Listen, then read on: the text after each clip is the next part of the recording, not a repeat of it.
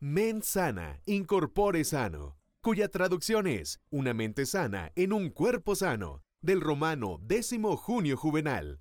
Cuando podamos comprender que mi mente, mi cuerpo y mi alma son los elementos de mi todo, podremos vernos como un ser perfecto. Bienvenidos a Reprográmate, donde crearemos la magia de vivir en conexión con tu mente, cuerpo y alma.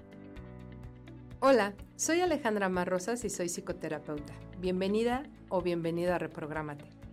Gracias por acompañarme. ¿Sabes que el árbol genealógico también el podarlo es salud mental?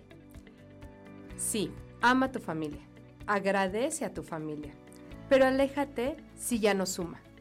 No todas las madres y los padres o los familiares se aman y se defienden. Algunos solo luchan por sus ideales personales hay familias tan hirientes, tan dañinas, que la distancia se convierte en lo mejor que puedes hacer para no seguir creando más conflictos. Hay familiares que traicionan, que roban, hablan mal, chismorrean y envidian lo tuyo.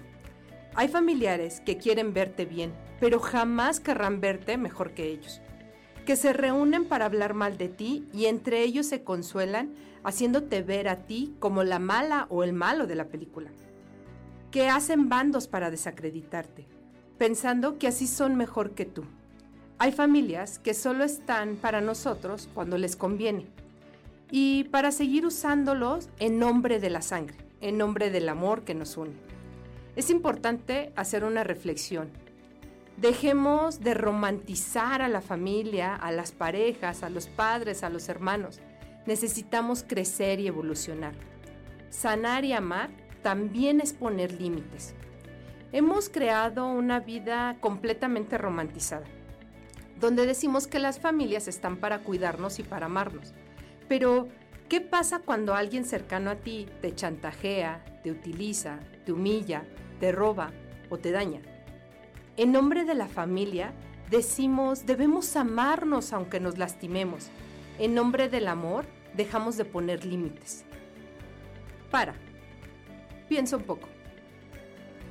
Si una persona que no es de tu sangre llega y te roba dinero, y ese dinero lo conseguiste con mucho esfuerzo, porque lo trabajaste, porque hiciste sacrificios, ¿qué harías?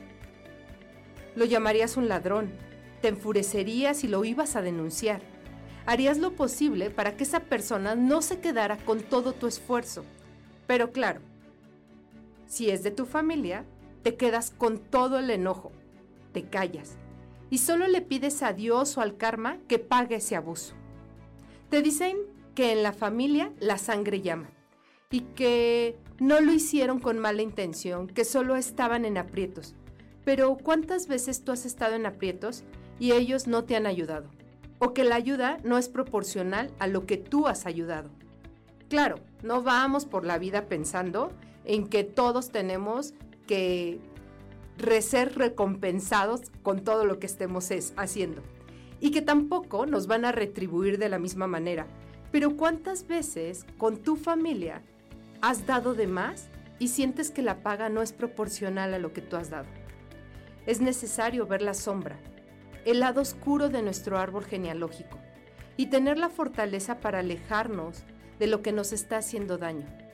Tenemos que ser nuestra propia prioridad y dejar de sufrir por familiares que solo nos roban energía. Cada quien se hace cargo de su vida. Claro, reconócelos, pero no formes partes de sus heridas, de su ira, de su abandono, de su hipocresía y de su manipulación. Todos los seres vivos, todos, tú, yo, todos y todas, tenemos prioridades. Todas buscamos un bienestar, pero en nombre de la familia siempre hay abuso. Conocemos miles de historias de hombres que han abusado sexualmente de sus hijas o de sus hijos, o de las sobrinas o de las primas, y estos son secretos que se quedan en las familias porque debemos de ser familia. Es fuerte esto, porque esas heridas son muy difíciles de sanar, porque nos crean la tonta idea de que debemos de estar cerca de nuestra familia aunque nuestra familia nos haga daño. Pero déjame decirte que no. Nadie tiene el derecho de humillarte, de lastimarte, de robarte o de hacerte daño. Porque requerimos aceptar que si esa es mi familia, también requiere que le ponga límites. Que podar, alejarme, poner límites es amor, pero es un amor propio. No le temas a tu familia que te diga egoísta. Teme al daño continuo que crean en ti porque te sobrepasan constantemente, porque te lastiman, porque te dañan, porque te humillan, porque te usan. Agradece a la familia. Sí, a esa familia que tienes, agradecela. Por todas las razones sabias que debe de haber, por la cual esa es tu familia de sangre. Pero aléjate si la relación hace daño. Perdona el desamor, pero ámate ante todo, en todo momento. Podar el árbol genealógico también es salud mental. Yo soy Alejandra Ma y este fue Reprográmate, donde creamos la magia de vivir en conexión con tu mente, cuerpo y alma.